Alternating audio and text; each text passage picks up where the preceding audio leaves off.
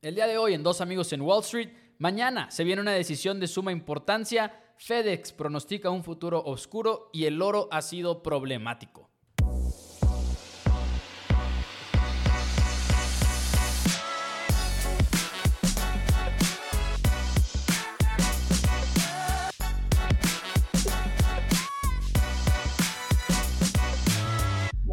Hola a todos, bienvenidos a Dos Amigos en Wall Street. Mi nombre es Mauricio Rodríguez. Del otro lado, como siempre, está nada más y nada menos que Juan Pablo Carrillo. Y como todos los martes, estamos aquí para hablar de todas las noticias del mundo de las finanzas. Y JP, yo creo que una fecha que llevas ya días y días y días esperando el día de mañana. ¿Cómo estás?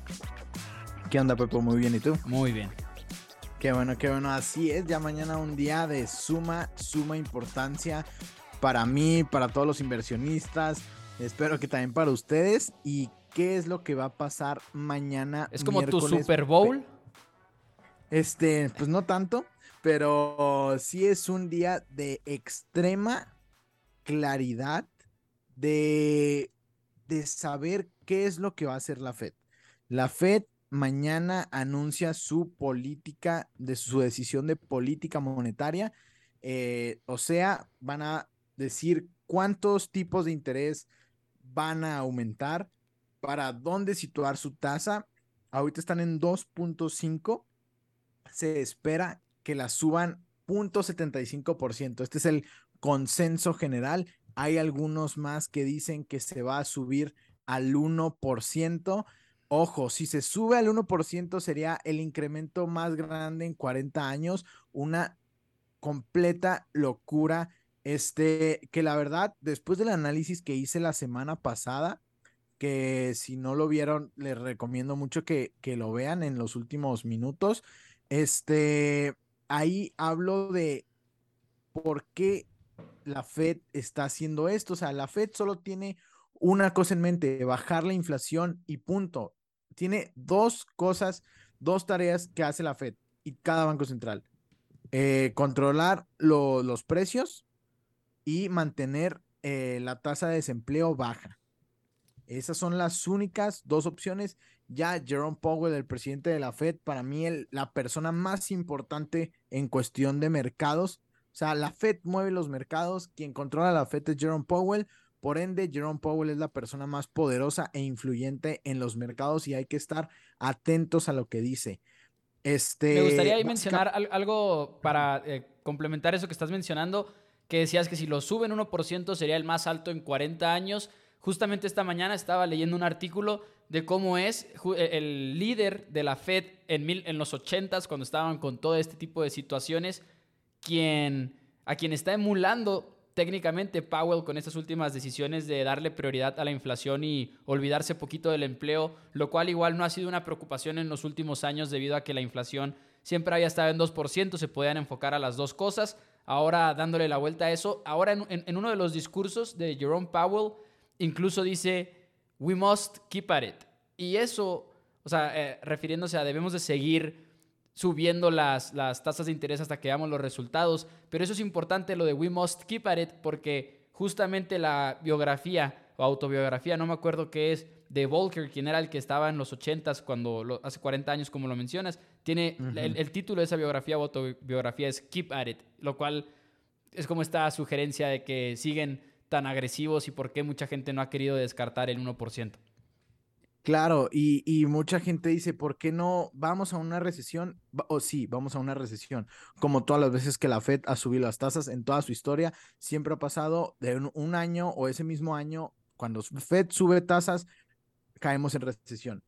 Esto siempre ha pasado y esto siempre pasará. No entiendo por qué dicen algunos que no estamos en recesión, ya estamos en recesión, vamos a caer en recesión para esas personas que dicen que no estamos en recesión. Que ya son muy pocas, ¿no? Este ya siento que, bueno, por lo no, que he visto, aún sigue, aún hay gente que dice que el soft landing, eh, que van a aterrizar delicadamente, que va a bajar la inflación eh, y va a caer la, la, este, la economía eh, poco, pero es una, va a caer normal. No, vamos a una recesión, vamos a una fea recesión y no, y no solo a una recesión, vamos a una esta, extanflación que básicamente es muy poco eh, GDP, muy poco PIB, muy poca producción, muy poca economía, crecimiento económico y mucha inflación. ¿Por qué? Porque esta inflación no se va a ir a ningún lado. Esta inflación va a durar ahí dos años, dos años, un año más, mínimo. Mínimo ahí va a seguir. O sea, apenas estamos tocando las la el iceberg, o sea, aún queda, aún queda y por qué mucha gente, incluyendo Elon Musk, dijo que para él deberían de bajar 0.25 las tasas. Ahí Elon Musk no está en lo cierto. ¿Por qué? Aquí se viene, la Fed le importan dos cosas, inflación y eh, la tasa de desempleo. No le importa ni la economía, no le importa este, ni los mercados, ni las acciones, no le importa eso. ¿Por qué? En realidad es algo bueno. Y muchos lo verán de que no, pues cómo no le van a importar las empresas, la economía. O sea, en realidad están viendo por el bien de la gente. ¿Por qué? La inflación es el impuesto invisible más poderoso del mundo y que mucha gente no se da cuenta. O sea, ustedes eh, estamos perdiendo así sin hacer nada alrededor del 5% de nuestro dinero año con año. Aquí en México, este, por lo general, ahorita estamos perdiendo el 8%. O sea, imagínense, allá en Estados Unidos eh, todavía es mucho peor, porque su inflación normal es del 2%, tal vez 1.5%. Ahorita tienen una inflación de casi 9%. Imagínense este impuesto invisible, perder, siempre ellos perdían, entre comillas, perder eh, un valor adquisitivo del 2%, ahora están perdiendo del más del 8%, cuatro veces más. Este es un problemón para ellos, para Estados Unidos, para nosotros también, pero estamos un poco más acostumbrados a la inflación. Y ustedes podrán decir, no, o sea, ¿cómo van a preferir tumbar los mercados y, y no tener, para no tener inflación, que tener una buena economía y que la inflación suba? en el largo plazo la inflación los va a comer a todos. ¿Por qué? Porque, ok, imaginemos que la economía sigue creciendo al 5% cada año, que es algo increíble. Imagínense que la inflación sea cada año 10%.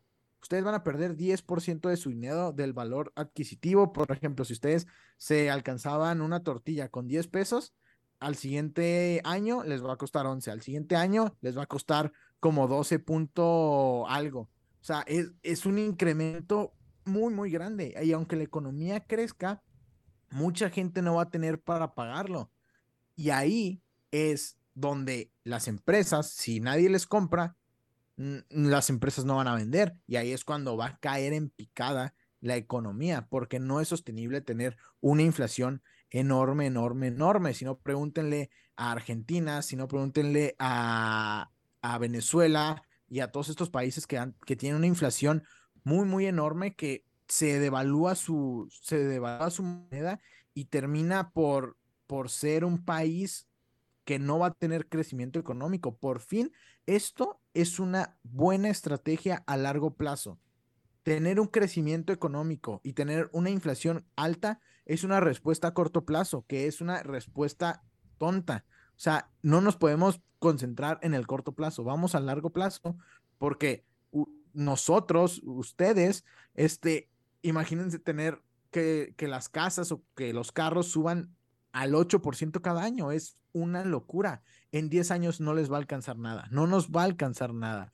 Por eso la Fed y todos los bancos centrales están todos reunidos con un solo objetivo, bajar la inflación. Y sí, van a aumentar la tasa 0.75 o 1% y no se me hace descabellado. ¿Por qué? Por la, que, porque la van a seguir incrementando y sobre todo lo que dijo Jerome Powell y lo acabas de decir, Pepo, la van a dejar ahí porque ya vieron los problemas que tuvieron en los 70s y en los 40s, que bajó la inflación, como ahorita está bajando, bajan la tasa de interés y otra vez repunta la inflación, otra vez tienen que subir la tasa de interés y fue un eh, colapso muy, muy feo donde la bolsa subía 30%, bajaba 30%, subía a 20 y bajaba a 50, todo esto en un lapso de 10 años. Eh, estamos acostumbrados, la mayoría de la gente, este, a solo estar desde las crisis del 2000 y del 2008. Eh, la del COVID fue una muy, fue una recesión muy inusual porque nos sacaron, gracias al, a la impresión de dinero, fue una, salimos ahí mm, como eh, artificialmente, no por, no por los méritos propios, así no funciona la economía, fue una inflación fue, nos sacaron de esa crisis artificialmente. Eso jamás se va a volver a repetir. O si es que se repite, ya sabemos las consecuencias. Va a subir la bolsa muchísimo y va a generar una inflación eh, descontrolada. Esto solo se ha visto en los 70s y en los 40s, por eso no nos tenemos que fijar en los, en los 2000 y en el 2008. Esto es algo como los 70s y los 40s y yo, yo no voy a ser ingenuo y, les digo a ustedes también, que no crean que la Fed va a bajar las tasas. O sea, no las va a bajar ni en el siguiente año. O sea, las van a dejar ahí. Y así se viene una estagflación y es lo peor para las acciones. Así que la bolsa ahorita, el Standard Poor's está casi en el menos 20%, va a seguir cayendo. Va a seguir cayendo en el corto plazo este, y, en el, y en el mediano plazo. En el largo plazo sabemos que se va a recuperar como siempre, pero, pero sí, meses difíciles se vienen. Si el día de mañana salen y el punto 75 es el esperado en todo el mundo, ¿no? En todos los medios y todo 75, punto 75%, punto 75. Si el día de mañana, ¡pum!, es el 1% y es como algo eh, que excede las expectativas, ¿qué estarías buscando en tus inversiones, por ejemplo? Va a caer feísimo. Feísimo, ¿Qué o sea. Buscando? Por lo mismo de que eh, caiga feísimo. O sea, ¿estarías buscando acciones tú, JP, en tu inversión? O yo sé que dices que esta inflación obviamente es lo peor y todo, pero buscando esos negocios en descuento, pues. Yo sigo buscando negocios en descuento y ahorita les voy a hablar de unos negociazos en descuento. O sea, todo está cayendo y feo. He incrementado mi, posición en Facebook, que ahorita voy a hablar de, Meta. Este, sigo metiéndole. Ahorita se me hace lógico meter algo en contra del mercado. O sea, porque pues sí, es, para donde vamos, sencillamente. Y yo lo que veo es que ha caído mucho la bolsa. O sea, la semana pasada tuvimos la de las peores semanas en este, en este año, después de junio. El Standard Poor's cayó 4.77%, Pepo. El Nasdaq más de 5%.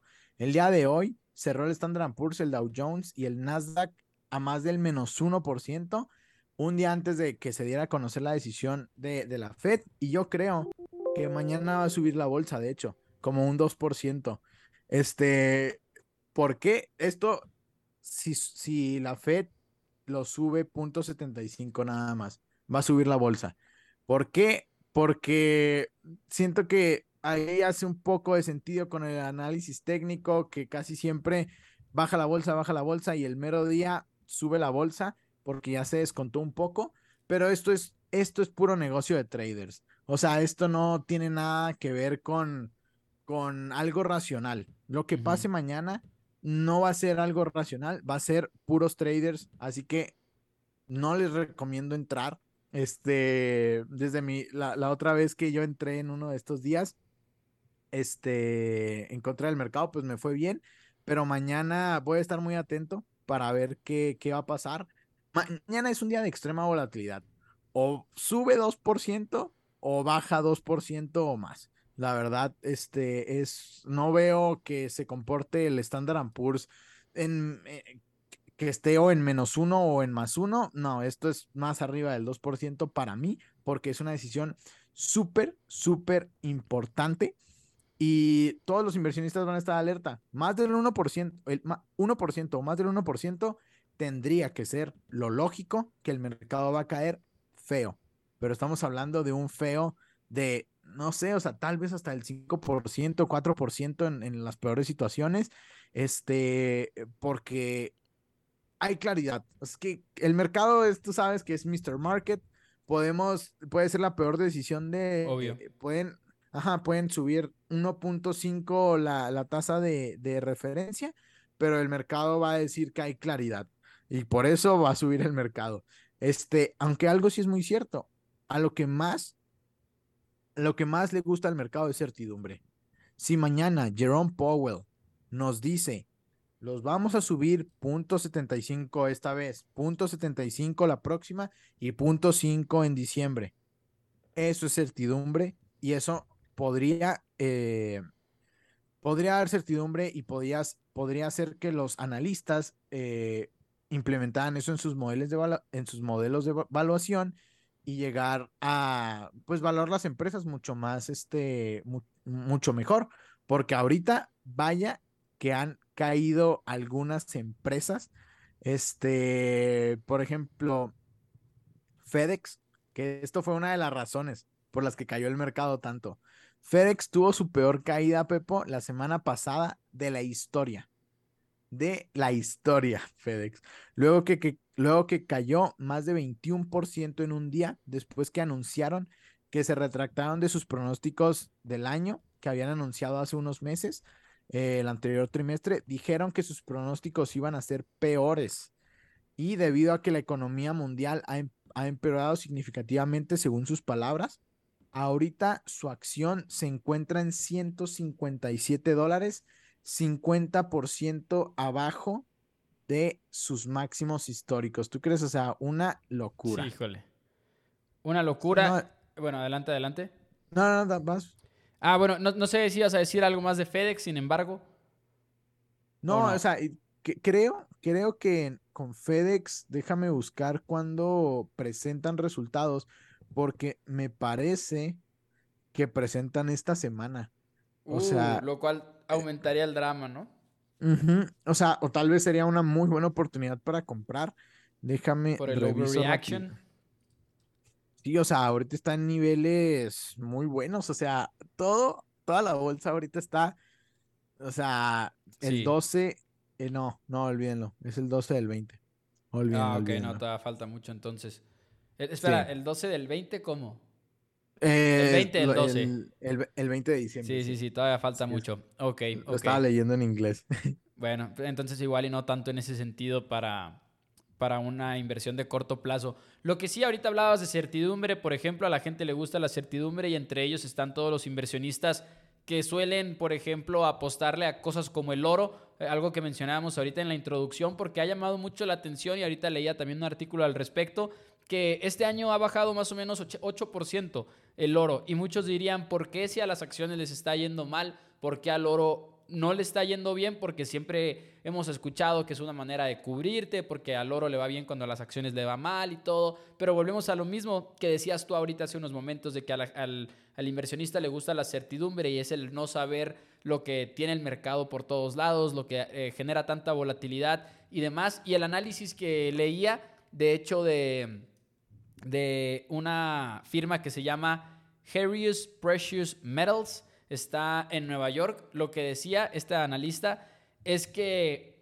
muchas de las personas que invierten en oro, que invierten en activos que son seguros, que son aburridos, cuando, la, cuando la bolsa de valores está como está en este momento, arriba, abajo, arriba, abajo, no nada más buscan oro, muchas veces buscan estos treasury bonds, por ejemplo, que son más seguros y que además te están garantizando un pago constante. Y ahorita, mientras la Fed esté sube y sube y sube las tasas de interés y que no sepamos bien qué va a pasar eh, en el futuro, etcétera, es lo que tiene al oro tan abajo, ¿no? Que la gente se está yendo mejor con los treasury bonds. Como también tú lo has dicho aquí en el programa, sigue el dinero y el dinero está entrando a los treasury bonds y no está entrando al oro. Y es por eso ahorita que el oro va, no nada más va 8% abajo en lo que va del 2022, sino que podría seguir bajando y muchos analistas esperan que así lo sea. De hecho, estaba viendo que ha sido una marca histórica que eh, el, el contrato estándar, por así decirlo, de oro que se maneja para aquellos que invierten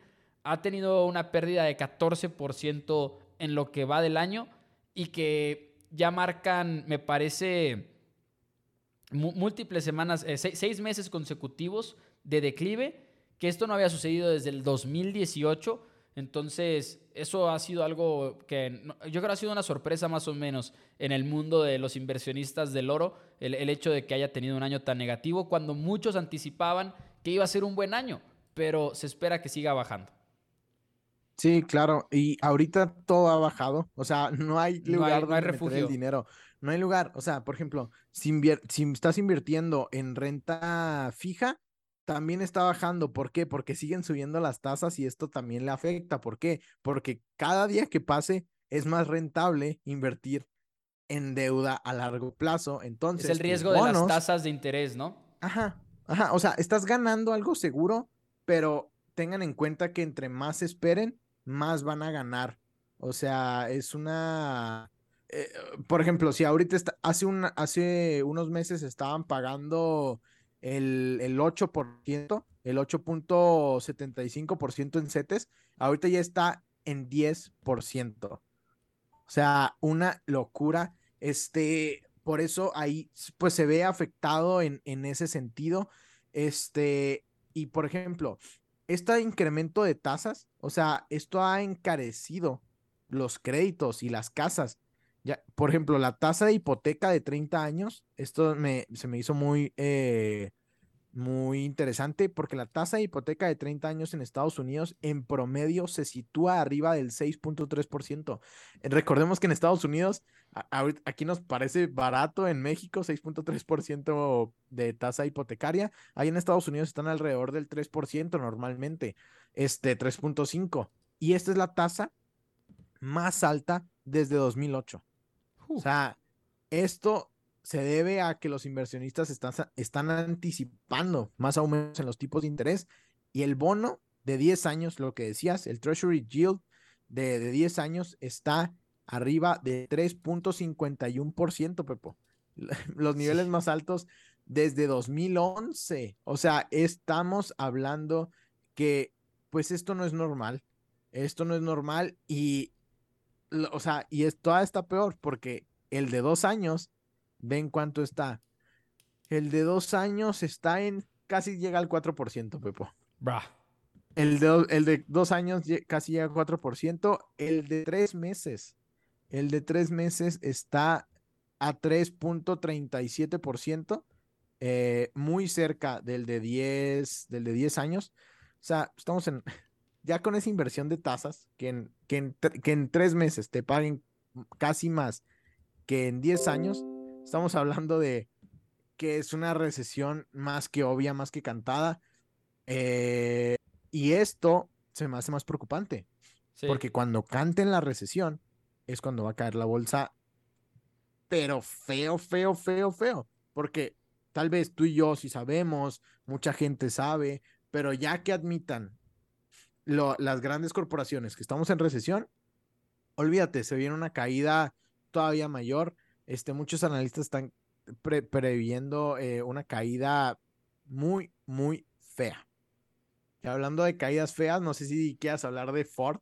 Sí, quiero hablar de Ford porque es uno de los mayores perdedores del día de hoy, aunque Ford por más motivos que nada más lo que se está viviendo en el mercado, sino que el día de hoy Ford que bajó, fíjate, el número final fue 12.32%, la caída de Ford en un solo día, 12.32%. 32. Esto sucedió después de que la compañía de automóviles advirtió al público que tenía problemas, digo, sin ser sorpresa, problemas de cadena de suministro, como algo que ha sido muy común y lo hemos platicado aquí también en el podcast en muchas industrias, pero más que nada también en la industria de los vehículos, y advirtió que esto iba a poder comerse eh, utilidades de este trimestre en el que estamos actualmente repito, no está solo Ford, pero el hecho de que Ford salga y lo diga resulta en 12.32% para abajo.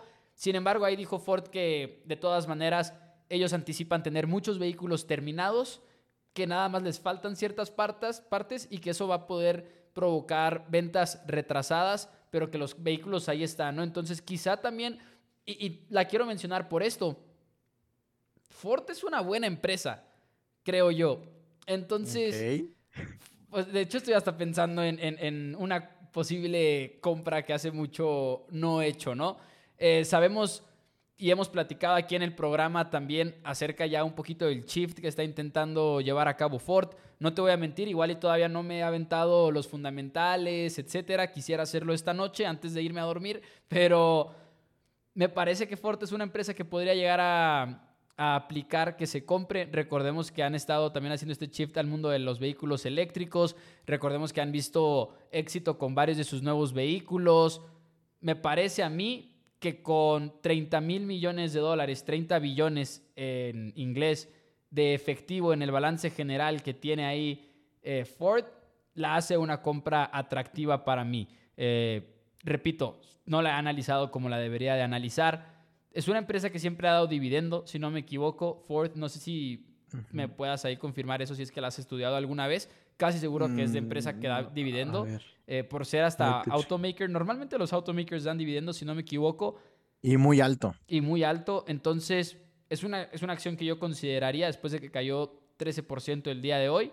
Probablemente nomás no lo he hecho porque de plano no la he estudiado, ¿no? Apenas ahorita que nos estamos sentando a platicar, como que habría aquí eh, investing y estoy dándole un ojo a los números. En las crisis ha suspendido su dividendo. Estoy viendo que en 2008 mm. suspendió su dividendo desde 2006 hasta 2011 y en pandemia desde 2020 hasta el 2021 suspendió su dividendo. Así que sí tiende a suspenderlo. Este, la verdad a mí este, pensé que ibas a comprar un carro. No, no, no. Que aquí la teoría, aquí la teoría sería, aquí la teoría sería que como esos vehículos están terminados y nada más les faltan partes, en realidad son ventas que van a terminar por tener en el, en el último trimestre. No son ventas que se perdieron, son ventas que se retrasaron. Sí, claro. Y, y según yo, o sea, estamos hablando de, según yo, los costos estaban de en un billón. O sea, era una locura los costos que iban a tener Ford eh, ya anticipado por Elon Musk, por todos. A mí, la verdad, no soy tan fan, no soy tan fan de, de Ford. Este, iría más por Honda, que está más castigada que pues la reputación de Honda, este, el que el del Civic y, creo que el Civic o el Accord es el carro más, más vendido, o no sé si es el Toyota, o no sé si es el Corolla, uno de esos, el Corolla o Civic o Accord es el más vendido del mundo. Este, pero, pero, no sé, Ford no me convence tanto. Creo que hay otras oportunidades como FedEx que cayó 20, que está 50% en descuento, Pepo. Y hablando de otras empresas en descuento que les he echado el ojo, Adobe. Adobe uh, cayó la semana pasada luego de reportar que iban a comprar a Figma una, una, es pues una compañía, es una plataforma de diseño, este, muy relacionada con, con Adobe, o sea, es una muy buena compra, pero al, a la gente no les gustó, porque pensaron que pagaron de más, o sea, van a pagar 20 billones en, en stock, en acciones y en cash. Estamos hablando que Adobe no tiene cash. Adobe tiene como 5 billones de cash y de deuda tienen como 4. Así que mm, se están endeudando en un momento donde no sé si hace mucho sentido. O sea, 20 billones por esta compañía se me hace mm, muchísimo. O sea, no desconozco las ventas, pero yo creo que no ha de ser tan buena empresa o sea, en el en papel sí hace sentido, pero lo que siempre decimos, o sea, una empresa puede ser muy buena, pero si pagas demasiado por ella, es mala empresa. O sea, pues es, así de sencillo. O sea, si no lo compras al, al, precio que debe de ser, estás comprando de más y al fin y al cabo es una mala compra. Tal vez en el futuro sea una muy buena compra, pero hasta ahorita los inversionistas piensan que fue una mala movida porque Adobe, después de que se dio a conocer esto, cayó 16%. Yep. 20 16 y luego después 20%. Y desde ese día, eh, desde el 14 de septiembre hasta hoy, ha caído más de 21%. Y estamos hablando que si lo comparamos con sus máximos históricos, estamos hablando de una caída de más del 57%. Estamos viendo una corrección. Por fin esta corrección que tanto nos gustan, este, que hacen sentido. Eh, me gusta, me gusta, me gusta y creo que sigue más sangre y, debemos de estar más, más eh, preparados. Y también, hablando de otra noticia mala para las empresas, Meta, Pepo, Meta ¡Ah! Fíjate que no sé qué pasó con Meta. ¿Qué pasó con Meta? Más malas noticias para Meta. Incrementé mi posición, la verdad. Ahorita no, yo ahorita. Clásico. Cae y, y le voy a meter más. O sea, le Con voy a meter lágrimas más, en no- los ojos, pero le vas a meter más. Sí, o sea, no hace sentido.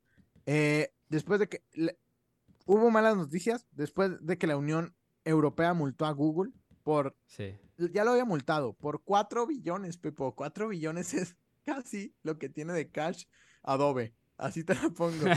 Cla- Justo. claro que esto no es mucho para, para Google. O sea, creo que Google tiene, déjame te confirmo rapidísimo cuánto tiene Google, porque creo que tiene como, uh, como 10, no, como 100 125, 125 billones. Ay, no más.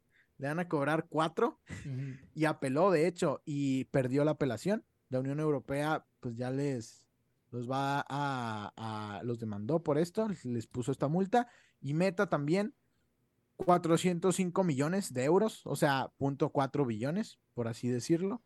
Este, y Meta ha caído, ojo, Pepo, Meta ha caído a los mismos niveles de la pandemia llegando a cotizar en 145 dólares.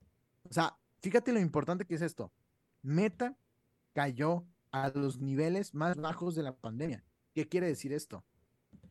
Meta está a los niveles de los que estuvo en el momento de más miedo en los últimos años, que fue en la pandemia.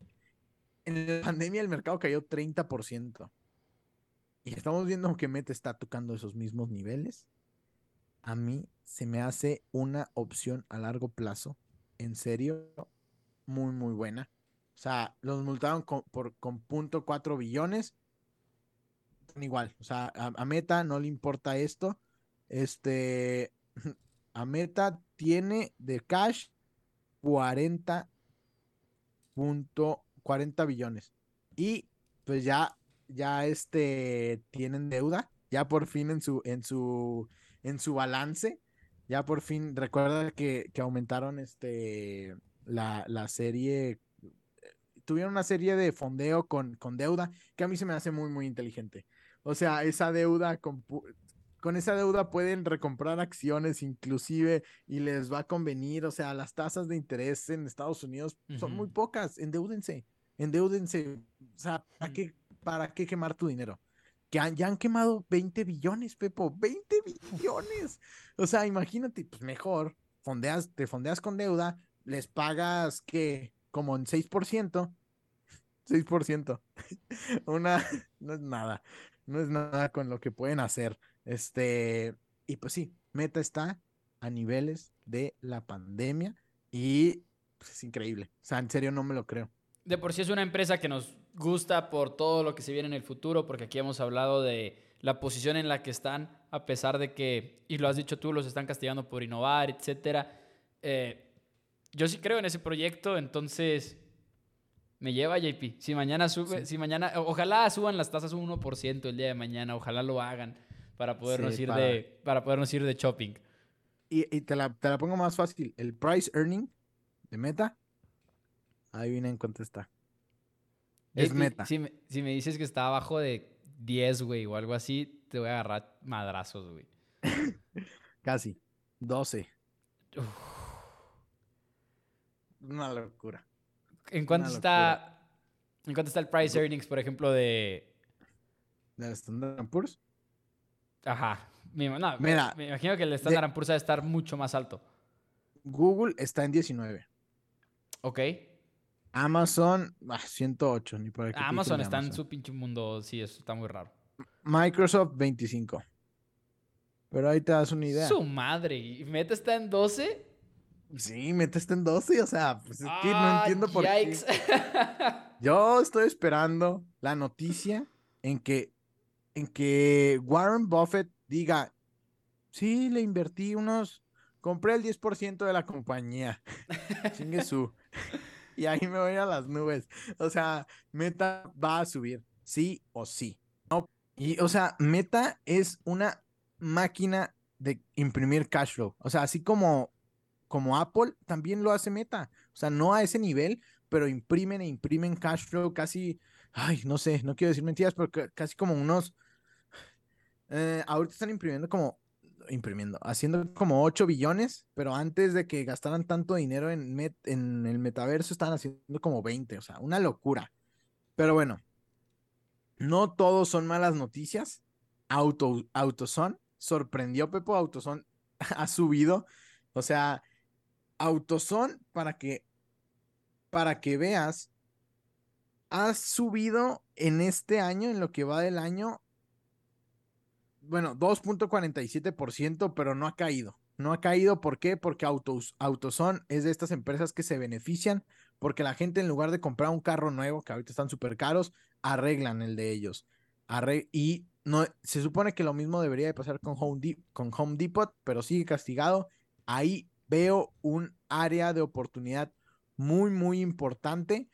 Y, y, pues sí, hay que estar muy, muy al pendientes de mañana, se los recuerdo creo que a las doce y media, 12.45, ya no, ya no recuerdo a qué, hora, a qué hora es, creo que a las doce y media salen las minutas o a las 12 y, eh, y, a las 12.45, a las doce y media habla Jerome Powell, hay que estar muy atentos. O sea, este es un día crucial. Este, vean ahorita empresas que quieran comprar, hay muchas baratas. Eh, han caído Adobe más de 20% esta semana, FedEx más de 20% esta semana, que son empresas grandes, no estamos hablando de meme stocks, no estamos hablando de empresas, este, pues sí, eh, muy tecnológicas, que no sepamos sus, sus ingresos. son empresas muy, muy importantes y pues hay que ver cuánto va a subir la Fed las tasas. Recuerden, 1% suben, pésimas noticias, 0.75 es lo descontado. Vamos a ver qué hace el mercado. Y pues yo creo que con esto nos despedimos. Muchas gracias este, por escucharnos. Recuerden que si tienen alguna, alguna duda, sugerencia de tema, estamos en Instagram como dos amigos en WS. Y por cierto, ahí nos pueden mandar si es que hacen algún movimiento rumbo a este día tan importante, si lo están escuchando el martes en la noche o lo estén escuchando el miércoles en la mañana. Cinco estrellas en Spotify, en iTunes, donde sea que nos escuchen, por favor. Y nos vemos la próxima semana. Adiós.